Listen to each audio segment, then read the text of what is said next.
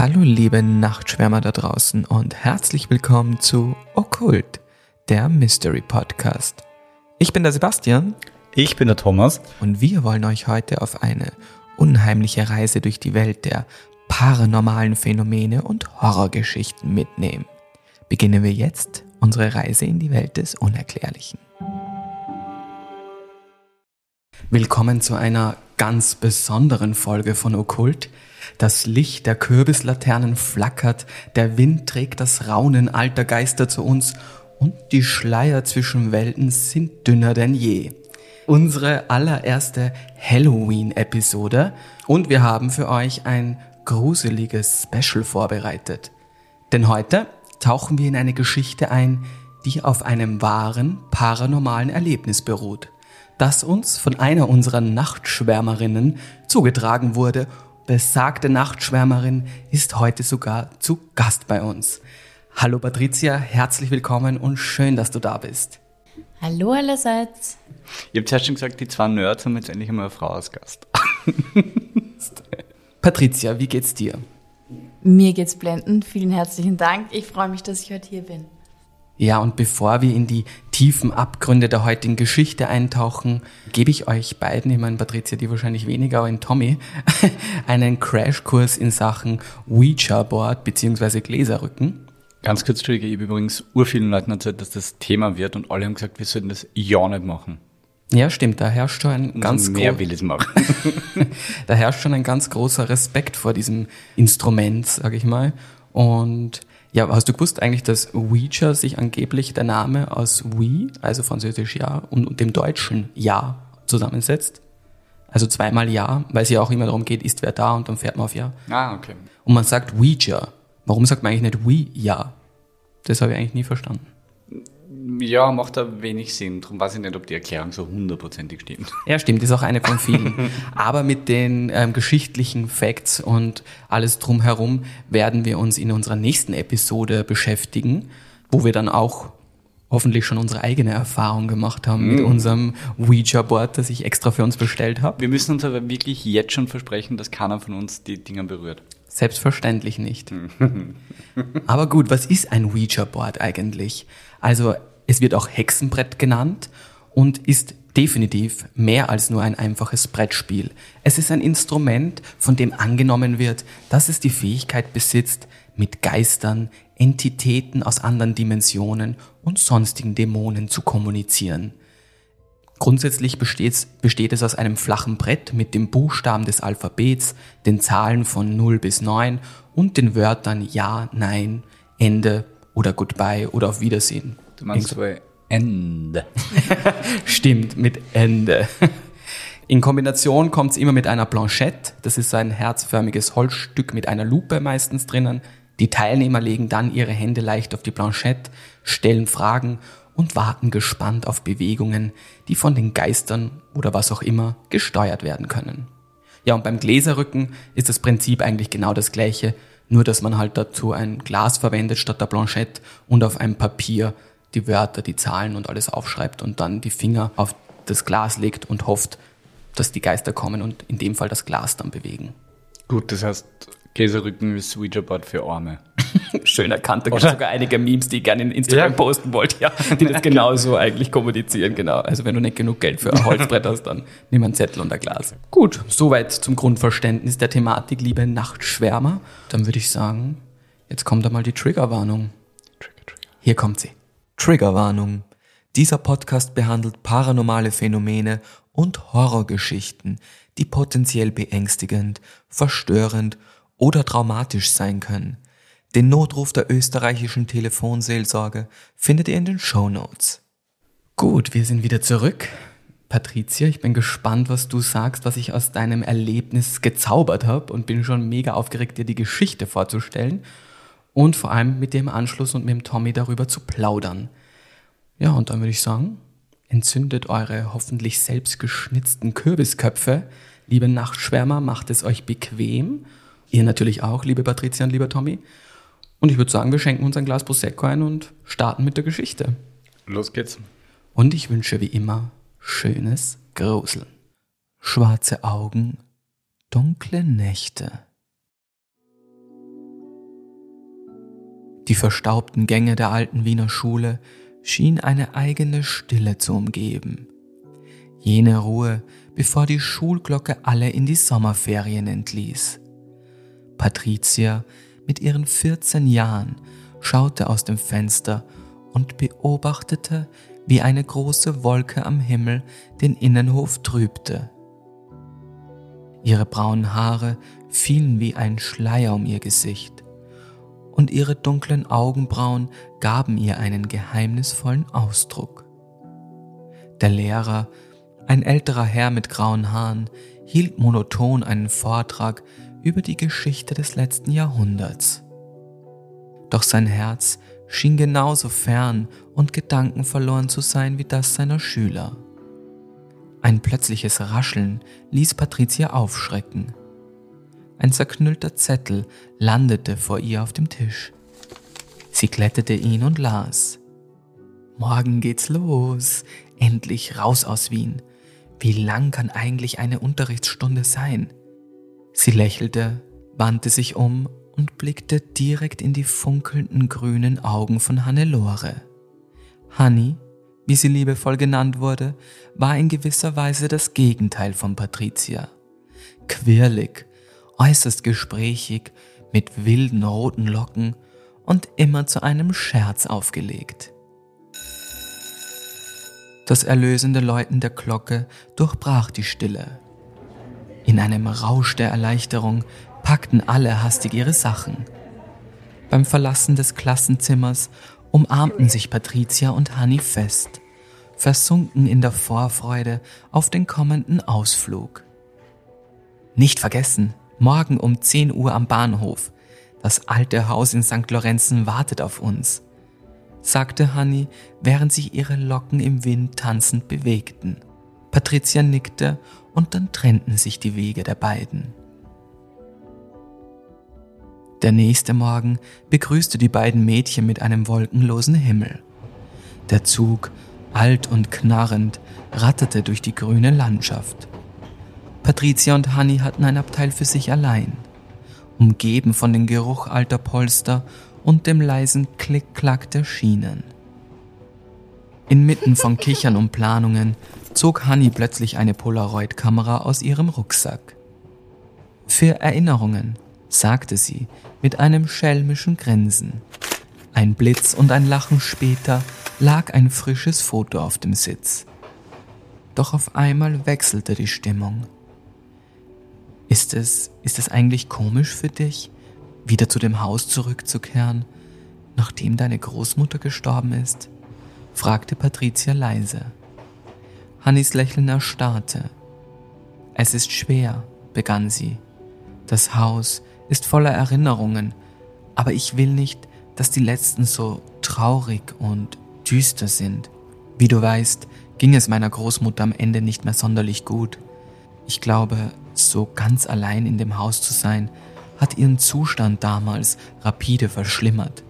Als meine Mutter und ich uns in den letzten Tagen um sie gekümmert haben, hat sie die ganze Zeit wirres Zeug geredet und war irgendwie gar nicht mehr richtig hier. Und dann war sie plötzlich wirklich nicht mehr hier, sagte Hanni mit etwas verlorenem Blick und fuhr sich durch ihre wuscheligen, feuerroten Haare. Deshalb bin ich froh, dass uns das Haus nach ihrem Tod geblieben ist und wir dort neue Erinnerungen schaffen können. Verstehst du? beendete sie lächelnd. Natürlich, flüsterte Patricia und drückte Hanni fest an sich. Auf bessere Zeiten, sagte Hanni, packte das Foto weg und blickte hinaus, wo die Landschaft und die Bäume immer dichter wurden. Die kühle Waldluft hing schwer zwischen den Bäumen und der steile, schmale Pfad, der zum Haus hinaufführte, schien kein Ende nehmen zu wollen. Mit jedem Schritt auf dem kieseligen Boden ließ der Rucksack auf Hannis Rücken sie etwas mehr nach vorne sinken. Auch Patricia, deren Tasche von der Schulter rutschte, schien an ihre Grenzen zu stoßen. Nach einer gefühlten Ewigkeit erreichten sie ihr Ziel. Das Haus, umringt von den tiefgrünen Wäldern, thronte auf dem Hügel. Es war alt und man konnte erkennen, dass es einige Geschichten zu erzählen hatte. Die Veranda, die einmal weiß gestrichen war, hatte über die Jahre ihre Farbe verloren und war nun grau und verwittert.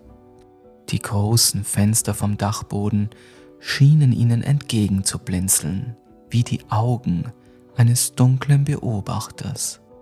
Ein beklemmendes Gefühl der Stille legte sich über den Hügel.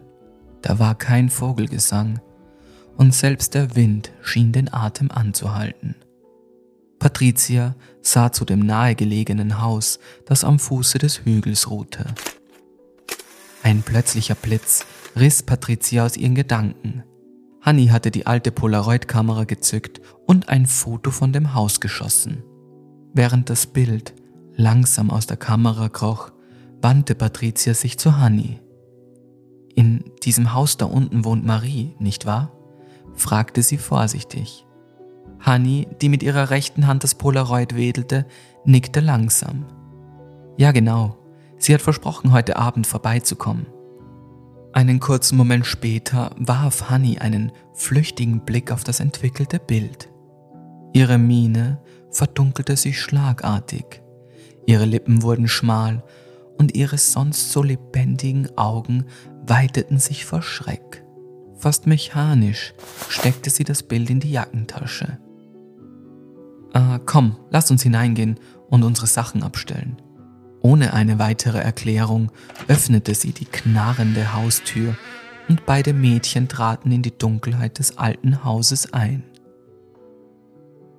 Das Innere des Hauses war ein Gemisch aus Vergangenheit und Gegenwart. Einige der Möbelstücke wirkten, als wären sie Jahrzehnte alt. Dunkle Holzböden knarrten leise unter ihren Schritten. Als sie ihre Taschen abstellten, fiel Patrizias Blick auf alte Familienporträts, die die Wände zierten. Die Gesichter schauten ernst aus ihren vergilbten Rahmen. Das Haus roch nach altem Holz und nach einem Hauch von Lavendel. Die Sonne, die durch die alten staubigen Fenster schien, gab dem Ganzen jedoch eine warme, goldene Tönung. Hanni zeigte Patricia das Gästezimmer und beide machten sich nach der langen Fahrt erstmal frisch. Kurze Zeit später klopfte Hanni an das Gästezimmer. Bist du bereit? Dann kann ich dir alles zeigen, rief sie zu ihrer Freundin. Das Haus, obwohl nicht riesig, strahlte eine eigene Energie aus. Das knarrende Holz des Fußbodens und die sanft gewölbten Wände erzählten Geschichten vergangener Zeiten. Hanni lächelte, als sie sah, wie Patricia mit forschendem Blick aus ihrem Zimmer kam. Es ist nicht groß, aber es hat Charakter, sagte Hanni und führte ihre Freundin durch die Räume. Sie gingen zuerst ins Wohnzimmer, das von einem kleinen Kamin dominiert wurde. Davor stand ein bequemes Sofa und zwei Sesseln, die zum Verweilen einluden. Ein kleines Fenster ließ das Sonnenlicht herein, das auf ein altes Foto auf dem Kaminsims fiel. Das ist meine Urgroßmutter, erklärte Hanni. Es wird gesagt, dass sie das Herz und die Seele dieses Hauses war. Dann führte Hanni Patricia in die Küche. Es war ein bescheidener Raum mit einem runden Holztisch in der Mitte und einigen Stühlen drumherum. An der Wand hing ein handgefertigter Wandteppich und auf der Fensterbank standen ein paar Kräutertöpfe. Und hier, sagte Hanni, als sie eine weitere Tür öffnete, ist das Schlafzimmer meiner Mutter, wenn sie hier ist. Ein gemütliches Doppelbett mit bunten Kissen stand in der Mitte und auf einem kleinen Schreibtisch lagen ein paar Bücher und Notizblöcke. Zum Schluss führte Hanni Patricia zu einer schmalen Treppe. Hier oben ist der Dachboden sagte sie mit einem geheimnisvollen Lächeln. Lass uns doch mal raufgehen und sehen, was sich dort für Schätze verbergen, schlug Hanni vor. Patricia willigte ein und sie gingen die schmale Treppe hinauf in den Dachboden. Es war ein Labyrinth aus Schatten und verblassten Erinnerungen. Licht drang durch die großen Dachfenster und brachte die Staubpartikel zum Tanzen. Neben alten Möbelstücken und verstaubten Büchern entdeckte Hanni plötzlich ein mysteriöses Amulett. Als sie es anlegte, zog ein eisiger Windhauch durch den Raum und kurz darauf fiel eine alte Kiste vom Regal. Ein Hexenbrett kam zum Vorschein. Honey, ohne zu zögern, ging hin und hob es vorsichtig auf. Das Brett war aus dunklem Holz gefertigt und trug kunstvoll eingravierte Buchstaben, Zahlen sowie die Wörter Ja, Nein und Ende. In der Mitte war das Bild eines toten Baumes. Die Blanchette, ein kleines herzförmiges Stück Holz mit einer Lupe, lag daneben. Als es plötzlich unten an der Tür läutete, schrien die Mädchen erschrocken auf. Hanni lachte aber sogleich darauf und meinte, das ist bestimmt Marie. Mit dem Hexenbrett unterm Arm lief sie eilig hinunter und Patricia folgte ihr. Vor der Tür stand tatsächlich Marie, eine hübsche junge Frau mit langen, welligen blonden Haaren, die in den Farben des Sonnenuntergangs schimmerten. Ihre Augen, tiefblau wie ein See, blickten freundlich, doch funkelten plötzlich, als sie das alte Hexenbrett sahen, das Hanni unter ihrem Arm hielt. Haben wir am Dachboden gefunden, erklärte Hanni und Marie sagte begeistert. Cool. Ich habe euch was zum Abendessen mitgebracht. Ist von meinen Eltern. Aber wenn ihr Lust habt, können wir nach dem Essen eine kleine Seance starten. Hanni nickte aufgeregt und drehte sich zu Patricia, die zustimmend lächelte. Die Küche, in der sie zu Abend aßen, war gemütlich und mit blau-weißen Fliesen bedeckt. Kupferne Töpfe und Pfannen hingen über einem alten Herd, und der Duft des mitgebrachten Essens vermischte sich mit dem aromatischen Geruch alter Gewürze. Nach dem Essen wurde das Hexenbrett auf dem Tisch gelegt und sie stellten Kerzen ringsum auf. Der Schein der Flammen ließ ihre Gesichter gespenstisch erscheinen. Marie begann das Ritual einzuleiten, wobei sie alle anwies, ihre Hände leicht auf die Blanchette zu legen. Augenblicklich schien sich die Atmosphäre zu verdichten. Das flackernde Kerzenlicht warf lange, zitternde Schatten an die Wände. Marie begann mit einer tiefen, eindringlichen Stimme. Ist jemand da? Dann fahr auf Ja. Ist jemand da? Dann fahr auf Ja. Diesen Satz wiederholte sie einige Male wie ein Mantra. Gerade als Patricia sagen wollte, dass es offensichtlich nicht funktionierte, begann die Blanchette plötzlich ein Eigenleben zu entwickeln. Langsam, aber zielstrebig bewegte sie sich über das Brett. Das herzförmige Holzstück kam zum Stillstand und durch die Lupe konnte man das Wort Ja erkennen. Wie ist dein Name? flüsterte Marie, ihre Stimme kaum mehr als ein Hauch. Die Blanchette bewegte sich plötzlich mit einer ruckartigen Bestimmtheit, die alle drei Mädchen erstarren ließ. D E N V E R Denver.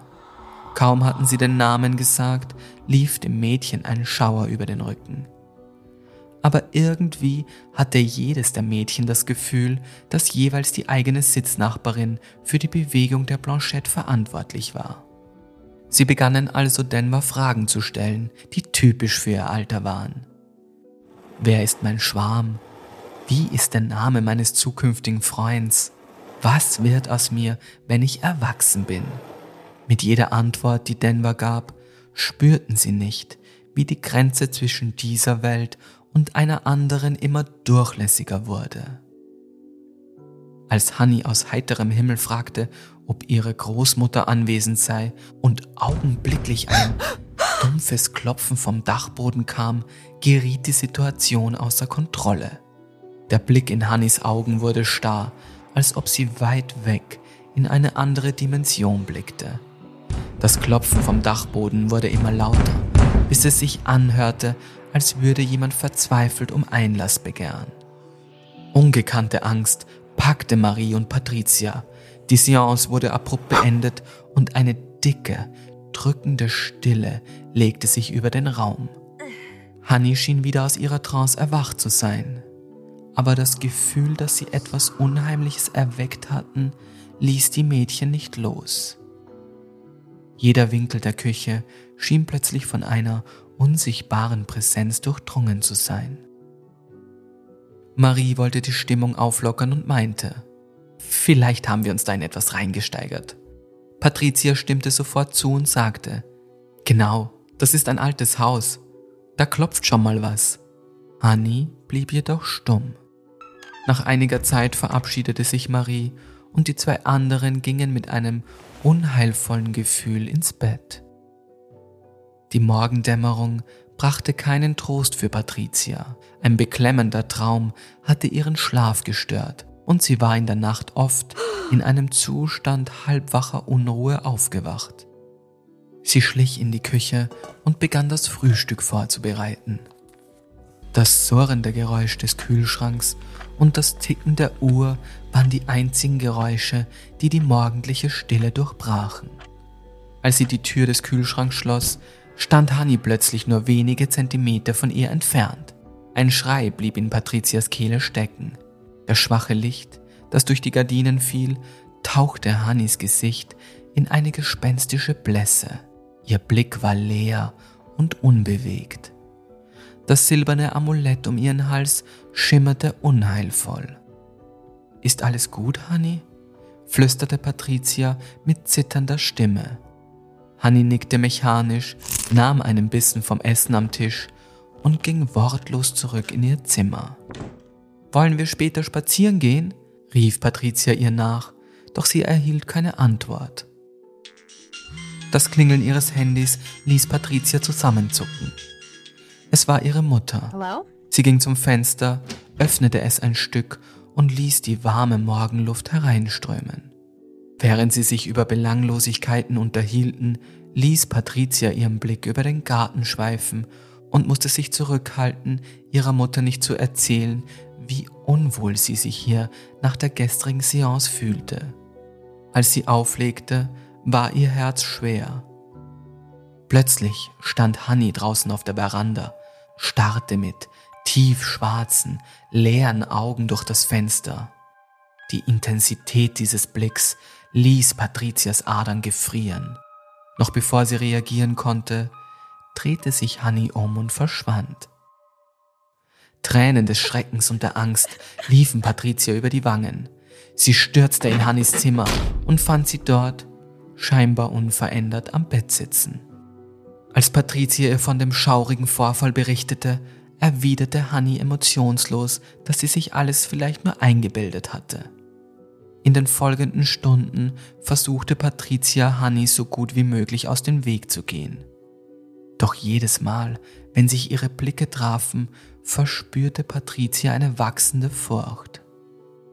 Die Atmosphäre im Haus wurde immer angespannter und Patricia konnte den beunruhigenden Gedanken nicht abschütteln, dass das Amulett der Auslöser für all das war. Am Abend sah sie, wie Hanni das Amulett ablegte. Ihre Chance witternd schlich sie in Hannis Zimmer, griff das Amulett und versteckte es unter der Matratze im Raum von Hannis Mutter. Die Nacht über war es endlich still und Patricia fiel in einen traumlosen Schlaf. Die Morgensonne drang nur schwach durch die Vorhänge, als Patricia von einem lauten Klirren aus dem Schlaf gerissen wurde. Müde öffnete sie die Augen und spürte die Schwere des Schlafes noch in ihren Gliedern. Sie rieb sich die Augen und stand langsam auf. Die Geräusche kamen aus der Küche. Als Patricia die Küche betrat, bot sich ihr ein Bild des Chaos. Schränke standen offen, Töpfe und Pfannen lagen verstreut herum, und mitten in diesem Chaos stand Honey. Ihre Augen durchforsteten hektisch den Raum. Hast du mein Amulett gesehen? Fragte sie, ihre Stimme war voller Panik. Ich kann es nicht finden, es ist einfach weg. Obwohl Patricia spürte, wie ihr Herz raste, versuchte sie ihre Nervosität zu verbergen. Ich weiß nicht, wo es ist, antwortete sie, so ruhig wie möglich. Du hast es wahrscheinlich nur verlegt. Sie setzte Wasser für Tee auf und versuchte ihr Zittern unter Kontrolle zu bekommen. Hanni starrte sie einen Moment lang an, Dann sagte sie plötzlich, wir müssen Denver fragen. Der Geist weiß bestimmt, wo es ist. Bei der bloßen Erwähnung von Denver stockte Patricia der Atem. Honey, bitte nicht. Ich will nichts mehr damit zu tun haben. Honey schnaubte abfällig. Dann frage ich eben Marie. Patricia nickte verärgert, nur froh, dass Honey sie zumindest damit in Ruhe lassen würde. Als Honey kurze Zeit später mit Marie durch die Haustüre kam, gingen sie eilig in die Küche. Auf dem Tisch in der Mitte des Raumes lag bereits zwischen dem Chaos das Hexenbrett. Marie nahm die Blanchette und legte es in die Mitte. Setz dich, sagte sie zu Honey und deutete auf den Stuhl gegenüber von ihr. Beide setzten sich und zündeten ein paar Kerzen an, bevor sie erneut ihre Fingerkuppen leicht auf das herzförmige Holzstück legten. Die Atmosphäre im Raum veränderte sich schlagartig. Die Stille wurde erdrückend, nur unterbrochen von dem leisen Knistern der Kerzen und dem schweren Atmen der beiden Mädchen. Marie rief mit einer tiefen, resonanten Stimme. Denver, bist du hier? Die Blanchette bewegte sich ruckartig zu Ja. Ein kalter Windstoß zog durch den Raum. Hannis Augen waren weit aufgerissen, ihr Blick fest auf das Brett gerichtet. Wo ist das Amulett, Denver? Sag es uns, bat Marie. Die Blanchette zog langsam über das Brett und bildete die Worte Bett, Matratze, Zimmer, Susi. Im Zimmer meiner Mutter? fragte Hanni überrascht nach und sofort zog die Blanchette auf Ja. Unter der Matratze? wollte Hanni wissen. Das herzförmige Holzstück mit der Lupe machte eine kurze, kreisförmige Bewegung um das Wort Ja. Hanni stand wie in Trance auf und ging in das Zimmer ihrer Mutter. Marie, völlig erstaunt von den Ereignissen, folgte Hanni stumm. Währenddessen ohne beobachtet zu werden, bewegte sich die Blanchette erneut und formte unheilvolle Wörter. Patricias Augen weiteten sich, als Hanni und Marie ins Wohnzimmer kamen. Das Amulett hing wieder um Hannis Hals. Sein dunkler Stein funkelte gefährlich. Denver hat mir geholfen, sagte Hanni mit einem Grinsen, das Patricia erstarren ließ. Marie musste wieder zurück nach Hause und verabschiedete sich schnell. Die zwei Freundinnen waren wieder allein, zumindest augenscheinlich. Denn das Haus schien zum Leben erwacht zu sein. Seit Hanni das Amulett zurück hatte, pulsierte es vor unerklärlicher Energie. Türen knarrten, obwohl niemand sie berührte. Schatten huschten schnell durch die langen Flure, doch niemand war in Sicht. Manchmal schienen selbst ihre Spiegelbilder eigene Bewegungen zu haben, die sich von der Realität lösten. Hanni und Patricia veränderten sich. Wo einst Lachen und kindliche Neugierde herrschten, gab es jetzt nur noch Misstrauen und Angst.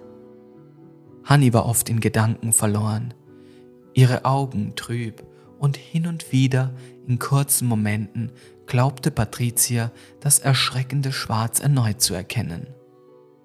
In der Dunkelheit des Zimmers, umhüllt von der Stille des Hauses, wurde Patricias Angst zur Routine. Jeden Abend, bevor sie sich ins Bett legte, verriegelte sie sorgfältig und leise die Schlafzimmertüre. Der kalte Metallgriff in ihrer Hand gab ihr ein kurzes Gefühl von Sicherheit. Aber die Nächte waren lang und von Unruhe geprägt. Manchmal, wenn die Dunkelheit am tiefsten schien, konnte sie seltsame Geräusche hören. Ein leises Kratzen, ein kaum hörbares Flüstern oder ein Klappern, das vielleicht von einem der Fenster kam. Patricia presste oft das Kissen gegen ihre Ohren, um die Geräusche auszublenden. In diesen Momenten wusste sie nicht, was beunruhigender war zu glauben, dass es Honey war, die sich gespenstisch im Haus bewegte, oder zu fürchten, dass es etwas anderes, Unbekanntes war. Ein Gedanke blitzte in ihrem Kopf auf.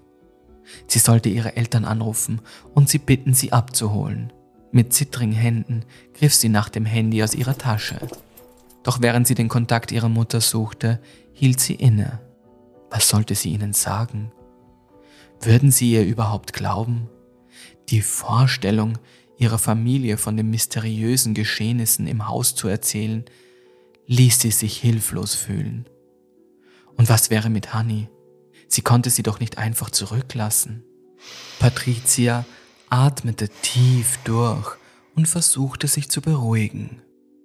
Es sind nur noch zwei Nächte, flüsterte sie sich selbst zu. Ich kann das schaffen. Für Honey, für uns beide.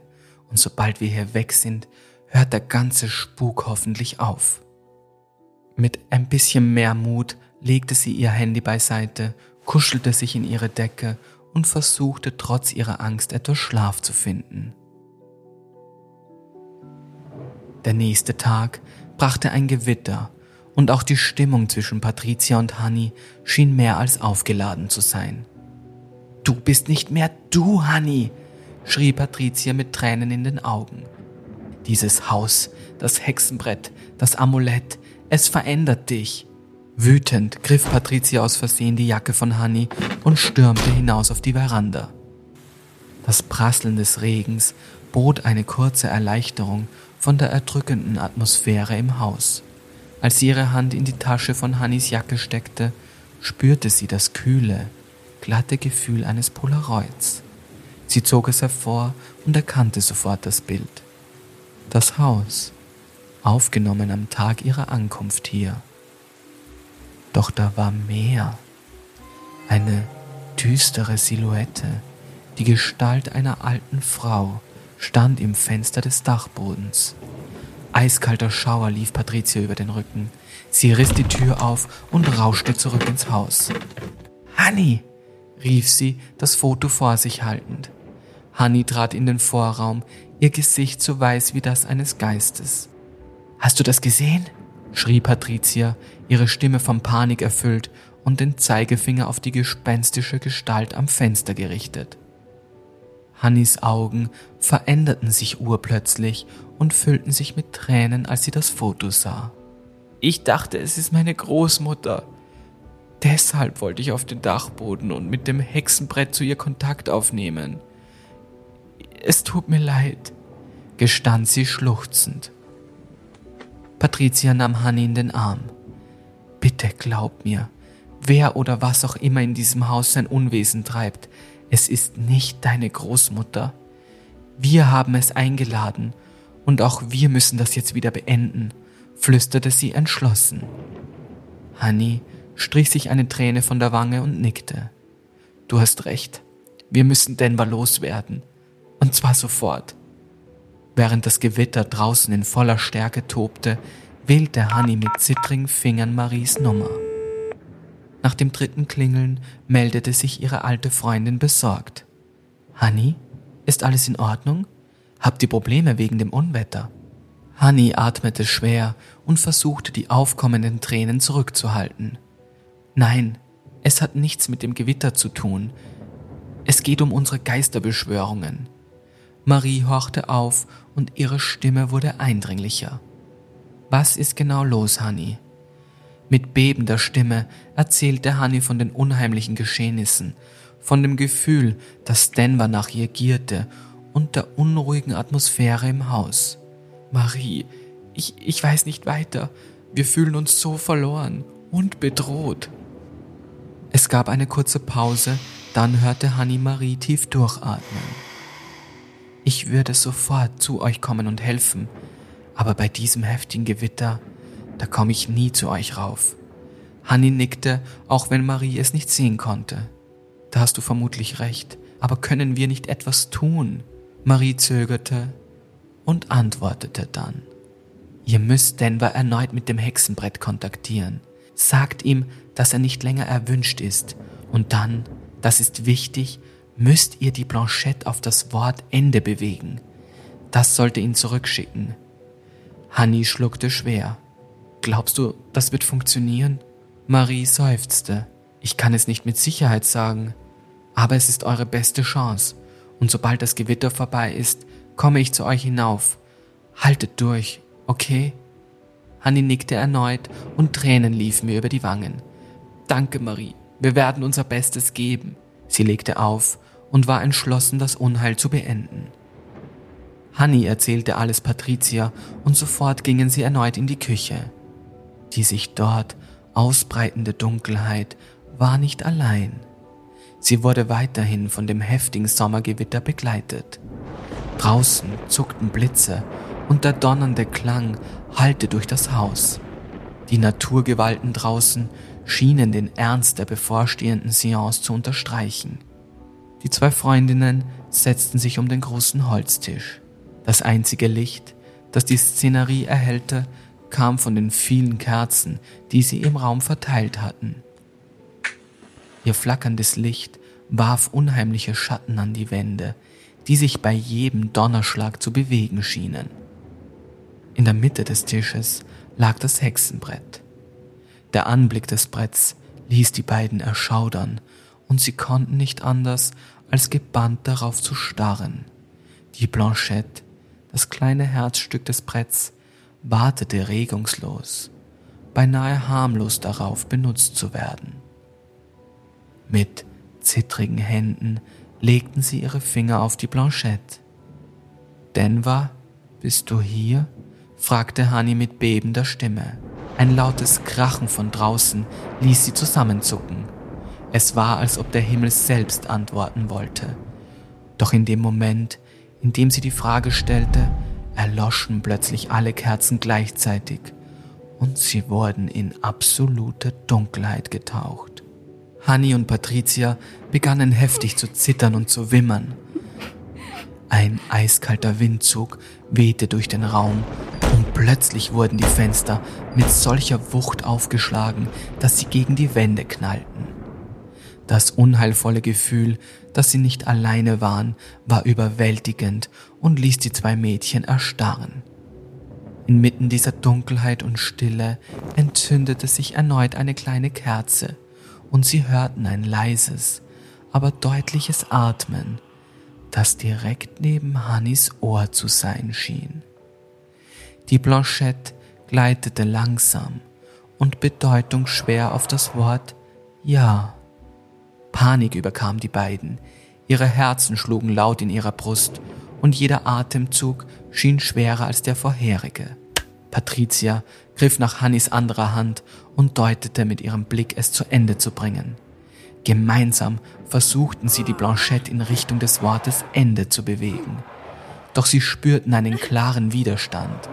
Es fühlte sich an, als ob eine unsichtbare Kraft sie daran hindern wollte. Endlich fanden sie ihre Stimme wieder und schrien im Chor. Du bist hier nicht mehr willkommen. Wir laden dich hiermit aus, Denver. Mit vereinten Kräften und unter Aufbietung ihrer letzten Reserven gelang es ihnen schließlich, die widerspenstige Blanchette über das erlösende Wort zu schieben. Der Moment dehnte sich und dann, genauso plötzlich wie alles begonnen hatte, wurde die Dunkelheit von einem grellen Blitz erfüllt und alles wurde still.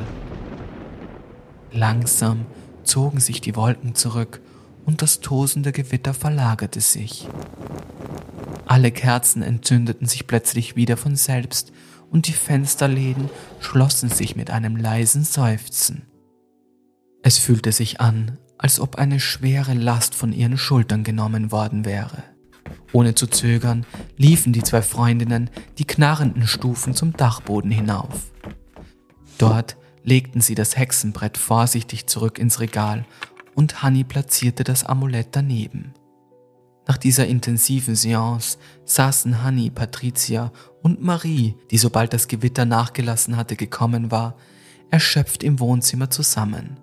Die Luft war erfüllt von der eben erlebten emotionalen Anspannung.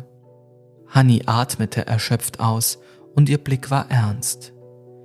Ich schwöre, dass ich nie wieder mit solchen Dingen in Berührung kommen werde. Patricia rieb sich die Augen, ebenfalls erschöpft von den Ereignissen der letzten Tage, und stimmte zu. Ich auch. Ich will einfach nur, dass alles wieder normal wird. Warum schlaft ihr heute nicht alle hier im Wohnzimmer? Zusammen seid ihr stärker und könnt euch gegenseitig Trost spenden. Schlug Marie vor. Die beiden Mädchen stimmten zu.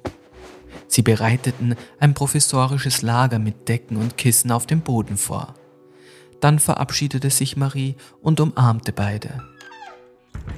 Obwohl Hanni und Patricia physisch nah beieinander lagen, waren ihre Gedanken voller Sorgen und Erinnerungen an die letzten Tage. Doch die gemeinsame Nähe gab ihnen ein Gefühl von Sicherheit und sie schliefen irgendwann ein. Als der erste Lichtstrahl des Morgens durch die Vorhänge drang, fühlten sie sich erleichtert und hoffnungsvoll. Der Albtraum schien endlich vorbei zu sein. 15 Jahre später. Die Strahlen der untergehenden Sonne fielen durch die halb verhangenen Fenster des alten Hauses, tauchten die verblassten Tapeten in ein warmes, goldenes Licht. Hier und da waren Spuren früherer Bewohner zu erkennen. Eingerahmte Bilder ohne Fotos, abgenützte Möbel, die seit Jahren nicht mehr benutzt wurden. Das Haus, das einst Zeuge unerklärlicher Geschehnisse war, stand nun schon eine lange Zeit leer. Lediglich der Zahn der Zeit und die Erinnerungen an das Vergangene hauchten ihm noch Leben ein. Zwei Renovierungsarbeiter, Tom und Mike, waren gerade dabei, den alten Putz von den Wänden zu kratzen und den Räumen neues Leben einzuhauchen. Während Mike schon das Haus verließ und versprach, am nächsten Morgen wiederzukommen, beschloss Tom, die Nacht dort zu verbringen. Er wollte die Gelegenheit nutzen, ein wenig vorzuarbeiten. Die Dunkelheit legte sich über das Haus. Tom arbeitete im Licht seiner Baustrahler. Der knisternde Klang des Radios, das leise im Hintergrund spielte, war das einzige Geräusch, das die Stille durchbrach. Doch als die Stunden vergingen, bemerkte er seltsame Dinge. Schritte, die aus leeren Räumen zu kommen schienen. Knarren von Treppenstufen, obwohl niemand sonst da war. Gegen Mitternacht, während er gerade eine Pause machte und einen Schluck Kaffee aus seiner Thermoskanne trank, hörte er plötzlich das leise Klicken von Absätzen auf dem Fliesenboden der ehemaligen Küche. Als er sich umdrehte, sah er am Ende des Ganges eine schemenhafte Gestalt. Eine alte Frau in einem verblassten Kleid, das Haar zu einem strengen Knoten gebunden und ein funkelndes Amulett um ihren Hals. Sie blickte ihn mit schwarzen Augen an, drehte sich um und verschwand dann plötzlich in der Dunkelheit. Panik überkam Tom. Er ließ seine Werkzeuge fallen und stürmte zum Eingang durch die Tür auf die Veranda. In seiner Verzweiflung griff er nach seinem Handy und wählte Mikes Nummer wieder und wieder bis er endlich ranging. Mike, du musst mich abholen. Irgendwas stimmt hier nicht. Da, da war eine Gestalt von einer alten Frau. Ich, ich, ich weiß, das klingt völlig verrückt, aber hol mich heraus, bitte, hol mich ab. Mike, der den ernsten Ton in Toms Stimme erkannte, beeilte sich, lief zum Auto und raste los.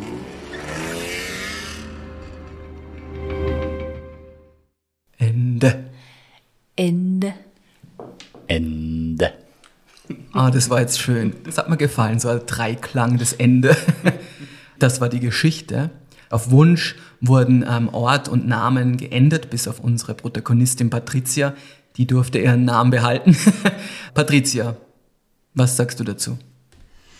Vielen Dank, Sebi, du hast das wirklich schön zusammengefasst. Ähm, ich habe immer noch Gänsehaut, wenn ich an, den, oder an diese Zeit zurückdenke.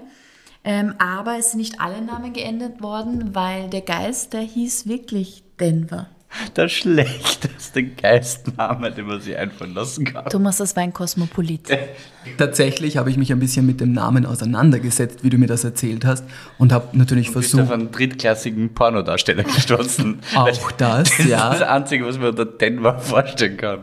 Auch das. Ich habe dann gelesen, dass Geister durchaus eigentlich immer die Wahrheit sagen, außer es sind Dämonen, die können lügen. Aber Geister an sich immer die Wahrheit sagen, aber sie können sie halt ein bisschen verschleiern, die Wahrheit. Im Sinne von, dass sie ihren Namen anders buchstabieren oder eben die Wörter um, also die Buchstaben umdrehen oder ähnliches. Und da ist ihm nichts Besseres eingefallen wie Denver. Gut, zu Denver kommen wir später. Patricia, jetzt erzähl du einmal, wie hast du das damals wahrgenommen? Ich muss natürlich fragen, was stimmt wirklich? Ähm, also ich muss tatsächlich sagen, der Sebi hat relativ wenig verändert von den Tatsachen, die damals wirklich passiert sind. Tatsachen ist ein sehr großes Wort.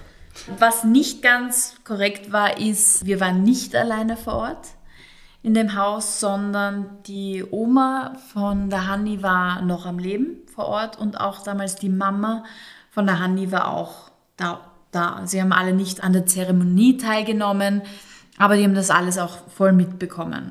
Was auch äh, leider Gottes war, war, wir hatten kein Ouija-Brett. Wir konnten uns das nicht leisten. wir waren low budget unterwegs und wir haben ähm, es mit Gläserrücken gemacht. Das heißt, wir hatten ein Papier, haben drauf gekritzelt. Okay, aber schon die ganzen Buchstaben, die ganzen Zahlen und dieses Ja, Nein. Ja, ja. Was war das letzte? Ende. Ende, ja. Ja, genau, also genau. Aber wo, ga, ganz kurz, woher habt ihr, also woher habt ihr das gekannt? Hast du das noch? Ich weiß, dass das ganze Mystische schon immer eine, einen gewissen Reiz für mich hatte und ich habe ähm, das damals mit der Honey geteilt und habe gesagt, dass ich das einfach gerne mal aus. Okay, also ihr habt es aufgemalt, habt das Schnapsglas genommen und, und losgegangen ist. Hat irgendwer was, hat irgendwer Zweifel ausgedrückt oder so? Oder war ja, ja, also am Anfang war das völlig absurd. Also ich, ich war mir komplett sicher, dass das die Marie die ganze Zeit herumschiebt. Ich habe das, ich habe auch nicht dran geglaubt. Ja, und das war für mich einfach, ja, eben Zeitvertreib. Was witzig ist, aber dass tatsächlich einige der Dinge, die Denver uns vorhergesagt haben, wirklich eingetreten sind im Nachhinein. Also diese ganzen Zukunftsperspektiven, die er aufgezeichnet hat mit ähm, den Namen meiner zukünftigen Freunde, was passieren wird, wirklich? sie sind wirklich eingetreten. Und es waren wirklich auch damals die Namen der jeweiligen Ex-Freunde, wie lange wir mit denen zusammen waren und so weiter. Das ist wirklich eingetreten. Mhm. Gut, gehen wir, gehen wir nochmal ganz kurz zum Anfang. Das heißt, ihr seid da gesessen, habt gesagt, wir machen das jetzt. Es hat, jeder, war, jeder hat so irgendwie Bock gehabt drauf, ihr habt es aufgemalt und es ist losgegangen es waren jetzt viele Fragen, die ihr dem Denver gestellt habt, mhm. oder? Und dauernd hat sich dieses komische Schnapsglas bewegt. Mhm. Und ihr habt, habt sicher währenddessen sozusagen schon die Schuld gegeben oder war das währenddessen noch kein Thema? Weil man kriegt es doch, also ich kann mir das halt schwer vorstellen, wir werden ja das erst machen, Sevi, aber ich kann mir halt ganz schwer vorstellen, dass man das nicht spürt, wenn da wer anschiebt. Weil ihr habt ja alle die Hand drauf, oder? Ja, du hast eine, jeder hat jeder, einen Finger drauf. Also einen Finger man drauf. Ja, okay. So ah, okay, verstehe. Genau, beim, beim Glas, bei dem klaren kannst beim du ja nur, Budget. beim Low-Budget-Version kannst du ja nur praktisch die Fingerkuppe draufgeben. Mhm. Achso, naja, vom Schnapsglas natürlich. Ja, und natürlich haben wir uns gegenseitig beschuldigt und wir haben es belächelt und wir haben dabei gelacht. Also es hat jetzt keiner, oder ich zumindest und, und die Marie damals, wir haben es jetzt nicht sonderlich ernst genommen. Mhm. Also wirklich Fahrt aufgenommen oder das Ganze, dass es einen, einen gruseligen Effekt bekommen hat, war wirklich erst ab dem Zeitpunkt, wo ich einfach bemerkt habe, dass dieses Amulett eine Wesensveränderung bei der Hanni verursacht hat. Also es war schon so, dass ihre Persönlichkeit ausgetauscht war. Immer nur, wenn sie dieses Amulett mhm. getragen hat. Und für uns war klar, dass sie für den Denver damals ein Medium war. Mhm. Okay, und dann hast du, hast du Schieß gekriegt vor diesem Amulett und hast es gefladert. Genau, richtig. Und also versteht. es ist auch wirklich genauso mhm. passiert, wie es das Ewi wiedergegeben hat. Ich habe es unter der Matratze von ihrer Mutter damals versteckt. Und es hat dich keiner dabei gesehen, Entschuldigung, Sevi. Nein, es hat mich absolut keiner dabei gesehen. Die Marie war zu Hause, ähm, die Hanni war, die hat geschlafen, was auch immer. Also ich weiß ganz genau, dass dem Zeitpunkt war ich wirklich für mich komplett Und Mama, alleine. Oma? Nein, niemand. Ich habe auch mit niemandem darüber geredet. Ich habe es der Marie auch nicht einmal erzählt, dass ich das Amulett versteckt habe. Mhm. Und deshalb habe ich auch gesagt, okay, ich halte mich da raus. Ihr könnt den Denver äh, befragen, wo dieses Amulett ist, aber mich interessiert der Scheiß nicht mehr. Hattest du ein bisschen Angst, dass vielleicht der Denver sagt, dass du es versteckt hast in dem Moment? Kannst du dich daran erinnern? Ich glaube, dass das mitgespielt hat, aber ich glaube, ich hatte ganz gute Argumente, die dafür gesprochen haben, dass dieses Ding weghört. Und eine ganz wichtige Frage, ich meine, ich weiß es natürlich, aber die schwarzen Augen bei Honey. das ist auch nicht erfunden. Und wenn ich äh, immer noch drüber nachdenke, und ich habe letztens erst mit meiner Mama darüber gesprochen, weil tatsächlich war es so, dass ich noch mit meiner Mutter telefoniert habe zu dem Zeitpunkt und die Hanni Gang entlang gegangen ist. Ich bin am Fensterbrett gesessen, habe eben mit der Mama gesprochen, gesagt, dass es mir irgendwie nicht so gut geht, ich mich nicht wohlfühle. Und dann hat, die hat ja eigentlich eisblaue Augen, hat sie mich angestarrt, mit diesem Am Amulett getragen und ihre Augen waren wirklich schwarz. Sie hatte keine Mimik, keinen Ausdruck und ist einfach an mir vorbeigegangen, völlig ausdruckslos und weitergegangen. Und ich habe zu dem Zeitpunkt, ich kann mich noch ganz genau erinnern, sogar zum Weinen begonnen ähm, und habe zur Mama gesagt, ich muss hier weg, irgendwas stimmt mit der Hanne nicht. Und deine Eltern wollten die dich dann gleich abholen oder warum bist du dann oder, seid, oder bist du dann gleich gefahren oder wie war das zeitlich sozusagen? Nein, also äh, mein Vater hätte mir wahrscheinlich jeden Vogel gezeigt, hm. weil der an das Zeug nicht glaubt. Meine Mutter hat sich natürlich Sorgen gemacht, aber die war nicht dabei, die hat das auch als ein bisschen rationaler gesehen als ich. Also, und es war ja auch so, dass ihre Mama da war, ihre Oma.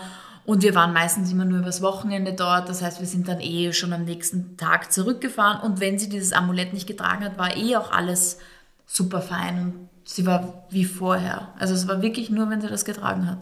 Und haben ihre, also von der Hanni die Mama oder die Oma damals irgendwas mitbekommen? Ausgezeichnete Frage. Das äh, sollte ich, ich sie sehe demnächst, sollte ich, also ihre Mama, sollte ich sie auf jeden Fall ähm, mal darauf ansprechen. Aber die kennen die Geschichte, oder? Die kennen die Geschichte, ja. ja. Aber habt ihr, habt ihr mit der Mama und der Oma an diesem Tag, wo der ganze Wahnsinn passiert ist, mit, mit ihnen drüber geredet? Nein. Das ist dann nicht in den Sinn gekommen, dass du gedacht hast, da werden Erwachsene, mit denen können wir reden? Nein, ich war, ich war 13, war total cool. Absolut nicht. Da bin ich bei der Patricia, ich würde das auch, weißt du, weil du glaubst ja dann nicht, dass die dir das glauben und du wirst ja dann auch nicht als verrückt gelten oder so. Also da glaube ich schon, dass das mitschwingt. Wurscht auch, ob du die Erwachsenen kennst, selbst bei meinen eigenen Eltern hätte ich da sicher kein Wort gesagt. Ja, kann ich nehmen, aber wenn ich mir vorstelle, eine Freundin von mir, der Freund von mir hat rabenschwarze Augen, ich würde mir halt bis, ich würde mir halt massiv in die Hosen gacken und wird da schon mit wem reden wollen, oder? Also du warst schon badass. Ich habe mit meiner Mutter darüber geredet. Hm. Mhm, was war der ihr, ihr Rat oder hatte sie praktisch irgendwas parat, was sie dir dann mitgegeben hat? Also sie hat mir einfach gesagt, ich soll die Finger von, vom Gläser rücken lassen. Also das, hat sie gesagt? Ja, ja, das hat sie mir wirklich gesagt. Also sie hat gesagt, lass die Finger davon. Sie, sie glaubt auch an sowas und das bringt sicher nichts Gutes und von daher hat sie mich gebeten, das einfach zukünftig nichts mehr zu machen. Und diese Action mit, wie werden wir Denver los, die hat auch gestimmt. Also das ist auch passiert. Mhm. Achso, okay. Nein, das ist nicht ganz so passiert. Also es war so, dass wir, wir waren in Wien dann wieder. Ah. Also wir waren zu Hause, wir waren bei der Hanni zu Hause und irgendwie hat uns das nie ganz losgelassen. Wir haben gesagt, das passiert auch vielleicht nur in diesem Haus und boah, es ist schon... So lapidar habt ihr das hinnehmen können? Ja, coole Mädels. Auf jeden Fall. Okay, was man sagt, dass ihr keine coolen Mädels wart. Auf jeden Fall äh, sind wir in der Wohnung gesessen und ihre Mama war zu dem Zeitpunkt nicht zu Hause. Es war, es war Sommer, es war untertags, es war komplett windstill.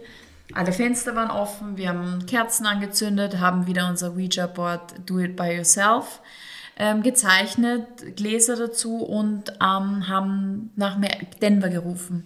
Und an, zu dem Zeitpunkt, ähm, sobald, also sobald wir gefragt haben, Denver, bist du da? Mehrmals nachgefragt haben kam ein Ja auf dem Papier und zu dem Zeitpunkt sind alle Fenster und alle Türen ähm, zugeschlagen und die Kerzen aus, ausgegangen. Und das ist und wirklich du schwörst Ich schwöre auf alles. Bei unserer Freundschaft. Ich schwöre bei unserer Freundschaft. Dass das so passiert. Schau mir in die Augen. Und ich möchte dazu sagen, äh, der Tommy ist mein bester Freund. Sie schaut mir wirklich in die Augen. Ich schaue mir Augen und ich schwöre darauf. Und ich habe erst letztens mit der Hanni drüber geredet. Es ist wirklich passiert. Es war windstill, es war mitten im Sommer, es ist alles gleichzeitig passiert. Und das war halt auch für uns wirklich der Zeitpunkt, wo wir gesagt haben, ab jetzt und nie wieder. Also wir lassen die Finger davon. Das bringt mich jetzt zu meiner nächsten Frage. Was, was müsst, also du hast es nie wieder gemacht wahrscheinlich? Nein. Okay.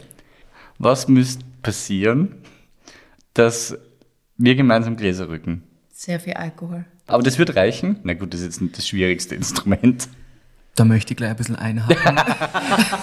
man, man sollte das ja doch, ich glaube, dass Alkohol keine gute Basis ist, um ähm, Geister zu beschwören. Also ich muss da ein bisschen die Stimme der Vernunft spielen. Du bist die Stimme der Vernunft. Was Geister und Jenseits betrifft, bin ich bestimmt die Stimme der Vernunft, weil also ich habe da immensen Respekt davor und gerade Alkohol oder sonstige Substanzen, die die irgendwie öffnen für gewisse Sachen, wo du die Kontrolle verlierst, einfach, das kann schon nach hinten losgehen. Sagte der Mann, der gerade ein Prosecco in der Hand hat. Ja, bei unserer Auch das Aufnahme. nicht raus.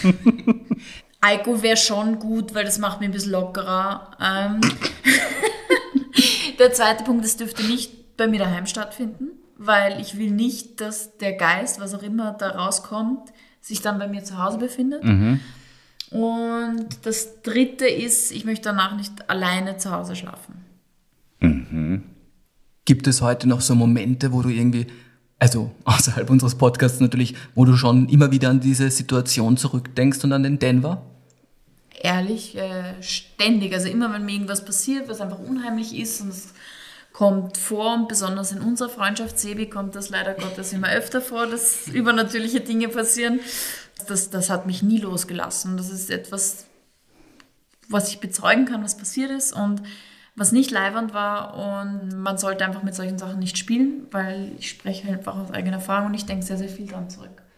Aber hat es nie einen Moment gegeben, wo du gedacht hast, okay, das kann doch diesen rationalen Grund haben? Gerade dieses Fenster zuschlagen, vielleicht ist halt, hat der Sturm angefangen? Na, aber klärst du es mir? Also jetzt, jetzt nochmal alle Fakten am Tisch. Ja? Ja. Das Amulett, wo ist es versteckt Nein, worden? das ist, das gib rein? ich alle zu. Dinge, die in dieser Zukunft ja, gib ich, gib ich zu. dann wirklich passiert sind. Aber Thomas, vielleicht noch ein anderer Punkt, der ganz interessant ist. Der Epilog sozusagen von den zwei Renovierungsarbeiten, Patricia, Ah ja, der stimmt ja so ähnlich auch, oder? Ja, das ist ähm, korrekt. Das Einzige, was nicht gestimmt hat, war, es war ein Gärtner. Es war so, dass ähm, die Susi, die Mama von der Hanni, mit der hat die äh, Hanni erst vor kurzem darüber geredet, weil ich eben erzählt habe, dass ich diesen Podcast aufnehme. Und dann hat ihre Mutter ihr erzählt, na, sie kann sich an diese Geschichte einfach noch sehr, sehr gut erinnern. Und weißt du, was eigentlich arg ist, was wirklich dann noch im Nachhinein passiert ist, nachdem die Omi eben verstorben ist, die in dem Haus gewohnt hat war so, dass es gab die zwei Gärtner des Vertrauens, die habe ich auch sehr, sehr gut gekannt, in dem Fall Tom und Mike. Und die haben sich halt immer wieder um den Garten gekümmert, da die, der eine hat in Linz gewohnt und der andere außerhalb Österreichs, deshalb wäre es immer sehr schwierig gewesen, wenn der am nächsten Tag heimgefahren wäre. Und dadurch hat der, ist der einfach über Nacht geblieben und ähm, der Mike ist nach Hause gefahren in dem Fall. Und anscheinend ist dort etwas total Gruseliges, Schlimmes passiert, sodass der Tom völlig verstört, halb weinend den Mike angerufen und gesagt, er muss ihn sofort abholen. Er hat das Haus verlassen, der war halb nackt, der hat all seine Habseligkeiten in dem Haus liegen lassen und ähm, hat ähm, irgendwo draußen in der Kälte, mitten in der Nacht, ähm, darauf gewartet, dass er abgeholt wird. Hat das Haus auch seitdem nie wieder betreten. Warst du noch mal in dem Haus? Nein, ich war nicht mehr in dem Haus. Also ja, ich war Haus. viel, viel öfter danach noch in dem Haus. Aber das Haus nach dem Tod von der Omi ist halt ähm, verkauft worden an den Bruder von der Marie. Und der wohnt dort. Ich weiß ehrlich gesagt nicht, ob er dort wohnt. Ich glaube schon. Habt ihr alle noch Kontakt? Die Hanni und die Marie haben sich erst vor ein paar Tagen wieder gesehen. Also ich, Mhm. Marie nicht, aber Hanni und Marie schon ab und zu, ja. Und was sagt die Marie eigentlich? Weißt du da ein bisschen, wenn sie so das Revue passieren lässt von damals, wie steht sie dazu? Ähm, ich weiß, dass die Marie auch nicht gerne über dieses Thema redet. Auch im Zuge der Podcast-Aufnahme habe ich eben mit der Hanni darüber geredet. Und die hat die Ha- Marie nochmal darauf angesprochen und die Marie sagt, sie möchte auch nicht mehr mit diesem ganzen Thema konfrontiert werden. Ähm, sie muss heute noch alleine heimfahren. Das war für sie auch ein sehr prägendes Erlebnis, diese Zeit. Und sie möchte eigentlich auch überhaupt nicht mehr drüber reden. Also es ist so, dass wir alle, ich meine, die Hanni hat es am meisten verdrängt und kann sich an vieles nicht mehr erinnern. Aus meiner Perspektive, aus dem Grund, weil sie in meinen Augen nicht immer sie selbst war. Ich glaube, dass sie wirklich ein Medium war. Ich glaube, dass der Denver in ihr gesteckt hat in der Zeit und sie das natürlich alles dann nicht so mitbekommen hat. Aber Marie und ich möchten dann kaum mehr darüber reden, möchten uns auch nicht mehr mit diesem Thema, außer jetzt in diesem Podcast, ähm, auseinandersetzen. Deshalb äh, fasse ich kein Ouija-Board mehr an, außer ihr könnt mich wirklich überzeugen, ja. Mit viel Alkohol. Ja, dann an der Stelle auch wirklich herzlichen Dank, dass du dich dafür bereit erklärt hast und deine Geschichte hier mit uns und allen Nachtschwärmern teilst.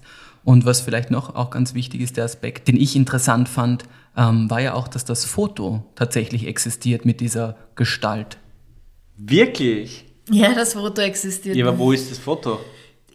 Das hat die Hanni, aber das Foto existiert wirklich. Und du hast es gesehen? Ich habe das Foto gesehen. Das Foto ist jetzt nicht von der Hanni damals selber gemacht worden. Es ist kein Polaroid, das ist mit einer stinknormalen Kamera aufgenommen worden. Aber auf der Aufnahme, es ist noch ein Schwarz-Weiß-Foto, siehst du halt wirklich das Haus und eine schwarz-weiße Gestalt, die oben aus dem Fenster schaut. Und keiner, weder, wir haben auch, wir sind mit der Omi, ihrer Mama und sonstiges zusammengesessen. Keiner kann sich bis heute erklären, wer diese Gestalt auf diesem Bild ist. Aber da Aber es schaut doch nicht aus wie ein sofort Mensch. aus. Ich verstehe das nicht. Was, es sieht nicht aus wie ein Mensch? Oder schon wie ein Mensch? Ja, es schaut aus wie eine Gestalt, ein Mensch, aber du kannst halt das Gesicht nicht erkennen. Es ist halt, es ist schon. Ich finde das halt, mh, ich finde es halt so, so arg, wenn ich als halbwegs rational denkender Mensch sowas erlebt, ziehe ich das sofort aus. Wie, wann hast du das Foto gesehen? Das erste Mal. Bevor wir das Gläserrücken gemacht haben. Und das hat gedacht, alles cool. Da ist halt, da ist halt wer. Ich habe ja damals an diesen ganzen Schmumbug oder wie das heißt, Humbug. nicht geglaubt. Also für mich war das alles völlig absurd. Das heißt eigentlich vor dieser Erfahrung oder diesem Erlebnis hast du auch wirklich nie irgendwie Kontakt mit derartigen übernatürlichen oder paranormalen Erlebnissen oder Phänomenen gehabt. Nein, absolut nicht. Und danach? Also es sind schon immer wieder Dinge passiert, die ich mir bis heute nicht erklären kann. Aber ich bin auch sehr vorsichtig, was das Thema anbelangt. Ja, ganz verständlich, wenn man so eine Erfahrung gemacht hat. Für mich ist das Übernatürliche sehr natürlich. Hast du das schon mal erlebt? Was? Nicht beim, beim Gläserrücken, dass irgendwas passiert? Ja, ja, also dass Sachen passieren. Ich meine, nicht in dieser Intensität und dass irgendwer schwarze Augen oder ähnliches bekommen hat, aber ja, durchaus waren da. Kann man Gläserrücken alleine auch machen? Ja, ist aber eigentlich nicht zu empfehlen. Also viele Ja, wenn man es dann beweisen könnte. Na, wie willst du das beweisen, wenn du keine Zeugen hast? Na, weil ich für mich weiß es ja dann, ob das funktioniert oder nicht. Nein, einmal, also man kann es allein machen. Aber es wird ja nicht dazu, es wird ja nicht empfohlen, sagst du. Aber warum wird nicht? Also, warum? Genau, weil es halt gefährlich ist und weil du halt dir selber, weißt du, das ist ein bisschen wie mit seinem eigenen Spiegelbild sich die ganze Zeit beschäftigen, wenn du nur in diese, in dieses Innere, also weißt du, öffnest dich anscheinend sehr dafür und für diesen, dieser Kanal und du hast dann keinen Anker mehr, sozusagen wie die andere Person, die dich in dieser, ich drück's jetzt mal überspitzt aus, Realität festhält, weil wenn du daneben siehst, okay, die Patricia ist da, die gehört zu meiner Realität und deswegen das beruhigt dich. Wenn das nicht so ist und es passieren lauter Sachen, dann kippst du halt wahrscheinlich viel schneller rein, ist jetzt mal meine Annahme, warum von dem immer so abgeraten wird. Aber ist nur eine Annahme. Patricia, Patricia. Dass du mir in die Augen schaust und sagst, das ist passiert. Ja, weil es so ist, Tommy. Auch wenn du das nicht gern hören willst. Aber wie viele Folgen muss es noch geben, Sebi, dass der Thomas endlich Ja, aber das glaubt, kann- dass diese Dinge wirklich existieren?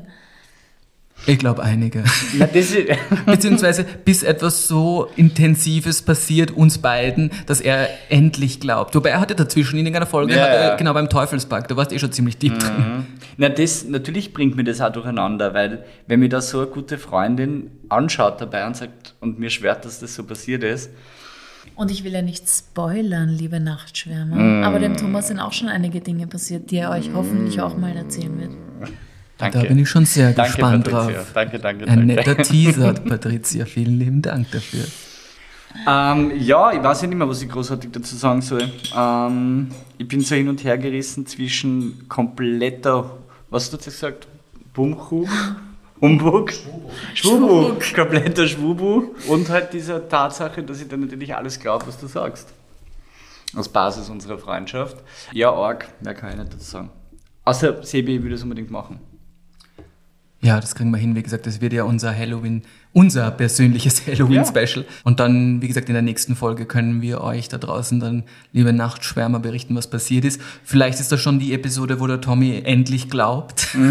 wir wir werden sehen. Na gut, ich meine, wenn das passiert, dann war es das auch mit unserem Podcast, weil dann lasse ich mir einliefern. Ja, aber schau, wenn du, ja, aber das möchte ich nicht. Deswegen will, dann, dann will, allein deshalb würde ich schon eine Lichtsäule oder wie du es nennen willst, erstellen, damit da überhaupt nichts passiert. Und wie gesagt, das Jenseits ist halt auch nicht, weißt, nur weil du da klingelst, muss nicht heißen, dass jeder abhebt. Also es kann ja durchaus sein, das muss man halt auch mehrmals machen, wenn, also das kann sein, dass es beim ersten Anruf nicht funktioniert, das habe ich auch schon gemacht.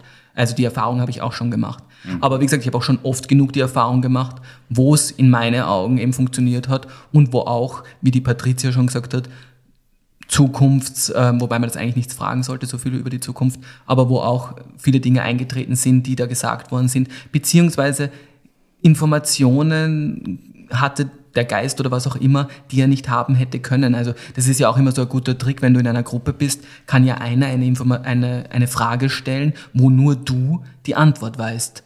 Und wenn du nicht der bist oder die, die schiebt und es kommt das Richtige raus, wie erklärst du das dann? Mhm. Hm. Und das war bei mir damals so, weil da habe ich auch nach meinem verstorbenen, was ist das eigentlich, der Bruder von meinem Großvater, ist das dann mein Groß, Großonkel? Mein Großonkel, genau. Da habe ich auch gefragt und das wusste das Brett, obwohl alle Anwesenden damals nichts darüber wussten, über seinen Tod. Mhm. Zum Beispiel. Gut, ja, wir müssen es machen, es hilft eh aus nichts. Ja, an der Stelle sage ich nochmal vielen lieben Dank, Patricia, für deine Dankeschön. Geschichte. Es hat mir wirklich Spaß gemacht, ähm, deine Erfahrungen in so eine Geschichte zu gießen, sage ich einmal. Und wie gesagt, ehrlich gesagt, es ist eh so viel real davon, dass gar nicht schwer war, das noch gruseliger zu machen. Aber natürlich bin ich ein bisschen in mich gegangen und habe das ein bisschen ausgebaut. Und Patricia, danke von meiner Seite. Und als Ehrengast darfst du heute die Chakra-Kerze ausblasen. Ich danke euch, hat Spaß gemacht und ähm, Happy Gruseln, Happy Halloween.